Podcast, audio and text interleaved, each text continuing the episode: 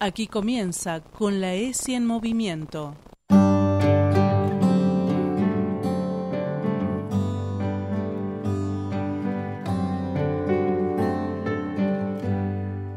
Voy a quedarme con eso, bailar con mis huesos adentro de mí. Voy a contar un secreto, sacarme la foto que aún no subí. Voy a perder Soy Marcela Marasco, especialista en educación sexual integral y profesora en escuelas secundarias en la ciudad de Buenos Aires. Les doy la bienvenida a este espacio con la ESI en movimiento, que pretende acercar la ESI para conocerla, para pensar y para tener las herramientas para poder llevar adelante la defensa y el cumplimiento de los derechos de todas y todos, de niñas, niños, adolescentes, en este episodio vamos a compartir las experiencias de las escuelas, las experiencias de quienes arman las actividades y consensúan las ideas para que la ESI se lleve a cabo. Para eso estamos hoy con Cecilia. Ella es profesora de inglés en escuelas secundarias y primarias de la ciudad de Buenos Aires. Hola, buenas tardes a todos y a todas. ¿Cómo están? ¿Qué tal, Ceci? ¿Cómo estás? Bien. Qué lindo volver acá, acá porque bueno, estuvimos con programa con voz docente, ¿no? El año pasado. Así es, volvés al estudio Sí, de Radio Viral Radio Comunitaria. Hola, Mica. Acá hay aplausos. bueno, Bueno. Ceci, has venido acá eh, a este espacio con la ESI en movimiento a contarnos qué es el equipo ESI de una escuela. ¿sí? Bueno, el equipo ESI es eh, un equipo conformado por referentes ESI, que son ESI, que son docentes que generalmente se eh, postulan de forma voluntaria. No hay un directivo que le dice vos, vos y vos van a conformar el equipo, no. Surge un poco como de esa necesidad o de quizás de la formación o con lo que uno se siente cómodo en, en ocupar un espacio.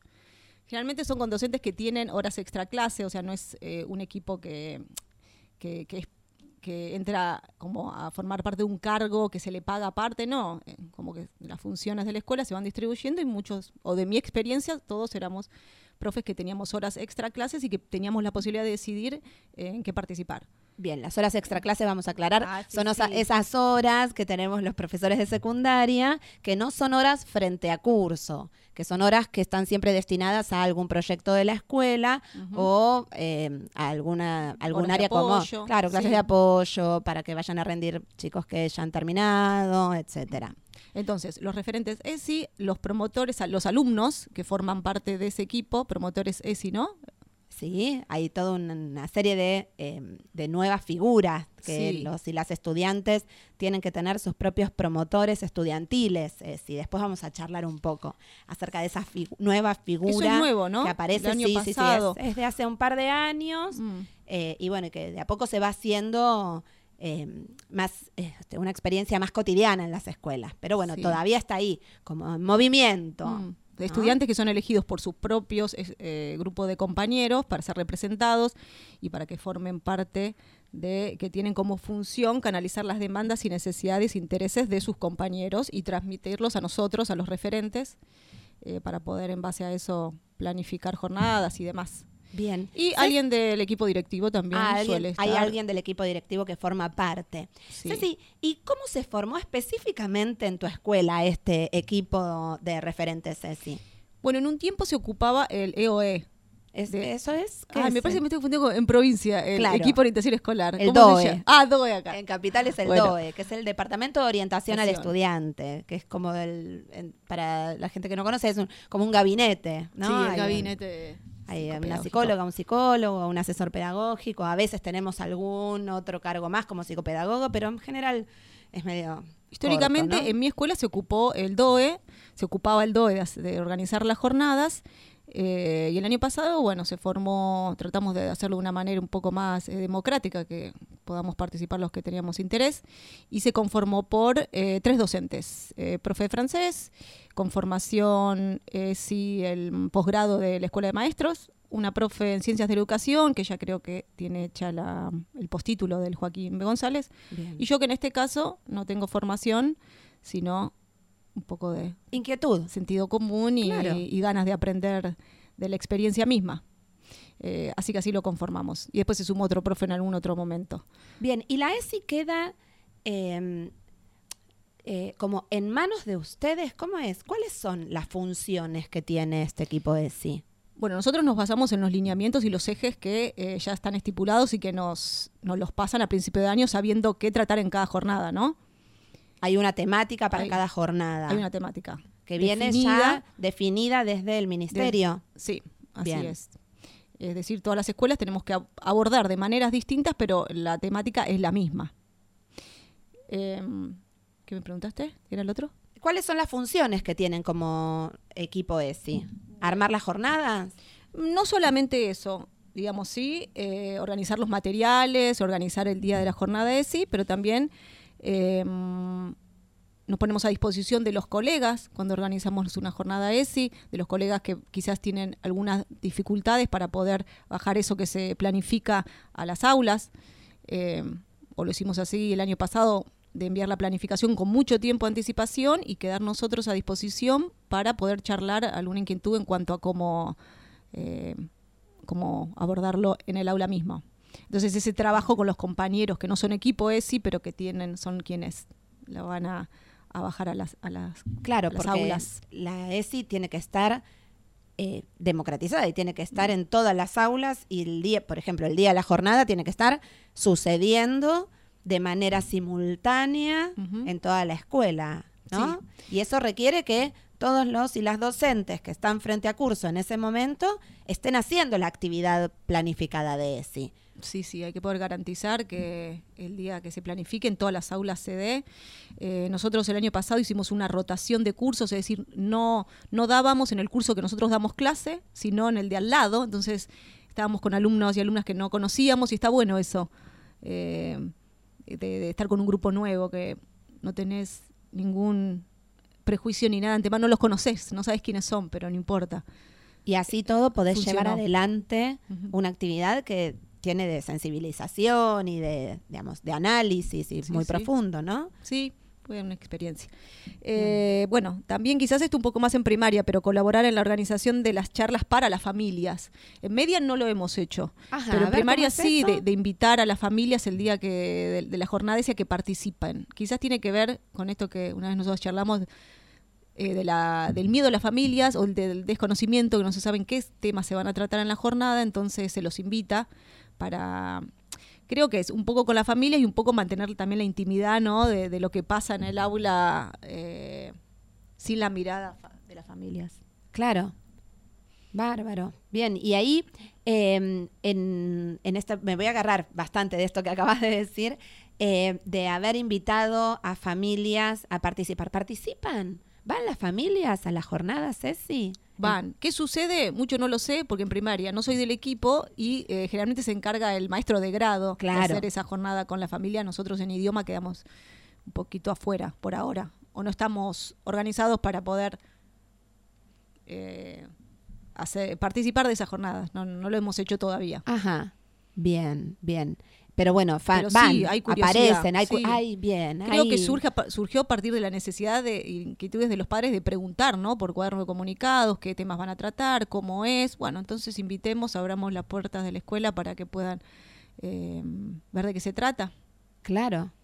Claro, porque aparte, al ser temáticas que después, digamos, vuelven a las casas esos temas. Claro. Entonces, bueno, qué mejor que tener un criterio común, que tener una mirada amplia sobre una temática y que esa, digamos, que la información circule. Hablábamos el otro día sobre la eh, información científicamente validada, ¿no? Que la información que acerca la ESI tiene que ser una eh, información que esté este, validada, que sea una, una información científica, que tenga veracidad, que no parta de las creencias y de los preconceptos y de, este, de las religiosidades, sino que este, acerque información real. ¿no? Y Ahora, esto en media sería para mí eh, inviable. Pensar a un adolescente con su mamá o su papá en la jornada se perdería, ¿no? Como es, esa intimidad, esa naturalidad que se da, que bueno, los adolescentes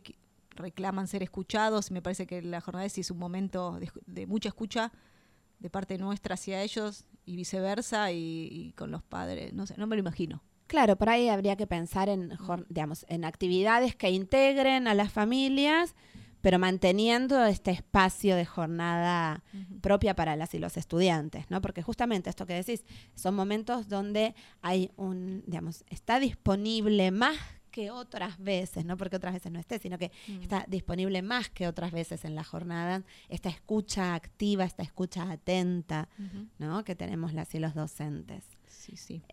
Este, pero bueno. Bueno, y de las funciones entonces estaría eh, disponer de ayuda para de- de acercar material y de estar a disposición de los colegas para poder eh, eh, apuntalar en, la- en las actividades, acercar material, acercar información. Sí, integrar también a los preceptores, que viste que a veces en las jornadas quedan un poco como relegados. Bien. Eh, quizás hay un poco de resistencia porque se suma una tarea más a las que ya tienen y demás, pero en la última jornada que hicimos intentamos como que ellos también participen en, Claro, porque son los y las preceptoras que están todo el tiempo, ¿no? En media Sí. están, son quienes ma- mantienen la cotidianeidad Sí. con las y los estudiantes, ¿no? Así es. Este, bueno.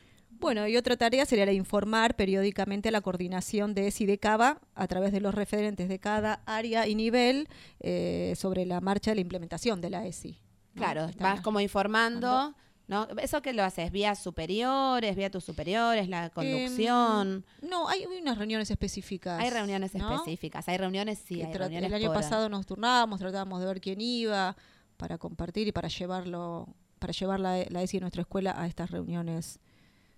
Bien, bárbaro. Entonces, eh, en estas reuniones, en esta eh, interacción entre escuelas. ¿no? Se va compartiendo y se va este, democratizando lo que sucede en la ESI en tal o cual escuela, en tal o cual región, Claro. para ir, ¿no? Haciendo una, un análisis un, un poco más global, grande, un mapa más global de cómo Sí. va implementándose. Cuando trabajamos en las escuelas, los abordajes que realizamos de la ESI son integrales. Los ejes de los que hablábamos la vez pasada son integrados y las actividades que llevamos adelante contemplan varias dimensiones. En las jornadas institucionales o el trabajo cotidiano en el que se aborda la ESI, estos ejes y estas dimensiones se abordan. Pero, Ceci, ¿cómo es hacer una jornada ESI en una escuela secundaria? Bueno, te voy a contar la jornada que hicimos el año pasado. El tema era convivencia escolar y vínculos saludables.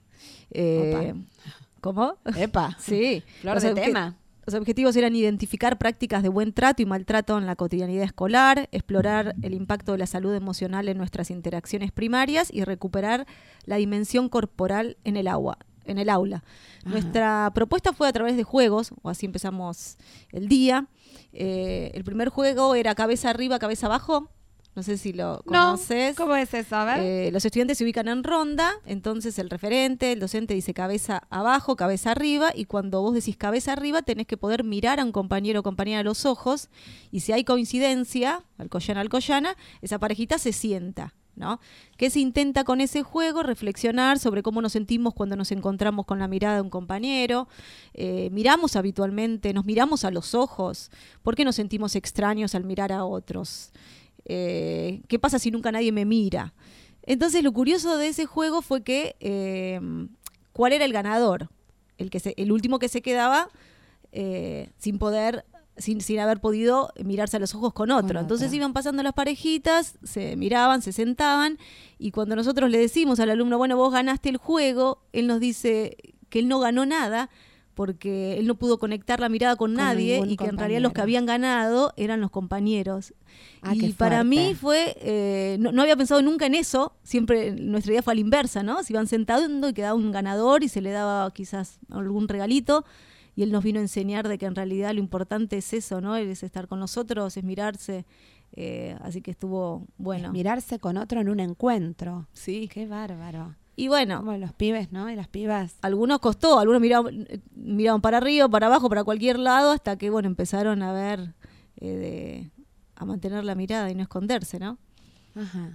Eh, ese fue el primero. Y después en el otro juego, era el juego de la confianza, el que uno se pone delante, en forma paralela delante del otro, el que está delante se deja caer, confiando de que va a haber alguien atrás que lo va a sostener. sostenerlo. Y en ese juego intentamos reflexionar sobre, eh, ¿logramos dejarnos caer hacia atrás? ¿Lo hicimos desde la primera vez o nos llevó algún tiempo? ¿Por qué nos cuesta tanto? ¿Qué condiciones o garantías necesitamos para dejarnos caer en brazos de otra persona? ¿Qué preferimos, sostener o dejarnos sostener? Y bueno, acá lo llamativo fue que nosotros quizás no tuvimos en cuenta al planificar esto, de que había algunos chicos que eh, por su contextura física les cuesta dejarse caer porque están pensando que en la dificultad del compañero en poder sostenerlo, eh, entonces que quizás no era falta de confianza, sino que era más bien pudor o, sí, o, miedo que el compañero se pueda lastimar o no lo pueda agarrar por, por su contextura física. Claro, entre un cuidarme de que el otro no me, no me pueda sostener a cuidar al otro que por mi contextura no pueda. Sí. ¿No? Bueno, y eso se, resolvió. Un grupo súper lindo. Había un chico que padecía obesidad y dos compañeros que nosotros lo vamos a hacer de a dos en este caso. Eh, te vamos a sostener entre, entre los dos. Mira. Y bueno, costó, pero sí, se relajó y, dice que nunca lo había hecho. Eh, por, bueno, por esto que, estamos diciendo, ¿no? De, la confianza de, y también de, la, de lo corporal, cómo cuesta quizás en ciertas edades eh, relajarse en, en, cuanto a que otro te toque, te agarre. Claro. Uno piensa quizás que en las adolescencias, como el tema del cuerpo está tan presente, mm. tienen resuelto, ¿no? Esto, bueno, el cuerpo está, ¿no? Y el cuerpo es un flor de tema, sí, en realidad. Está la propia percepción, la percepción que las demás personas tienen de mi cuerpo, mi cuerpo en contacto con otros cuerpos, que nada tiene que ver eh, directamente con la sexualidad. Hay un montón de aspectos que la ESI trabaja y en esta jornada que han planteado ustedes está claro y evidente. De la jornada es un pedacito, pero digo, pensando en estos em, en estos temas que, tocaron, no tiene que ver con lo pura y exclusivamente sexual.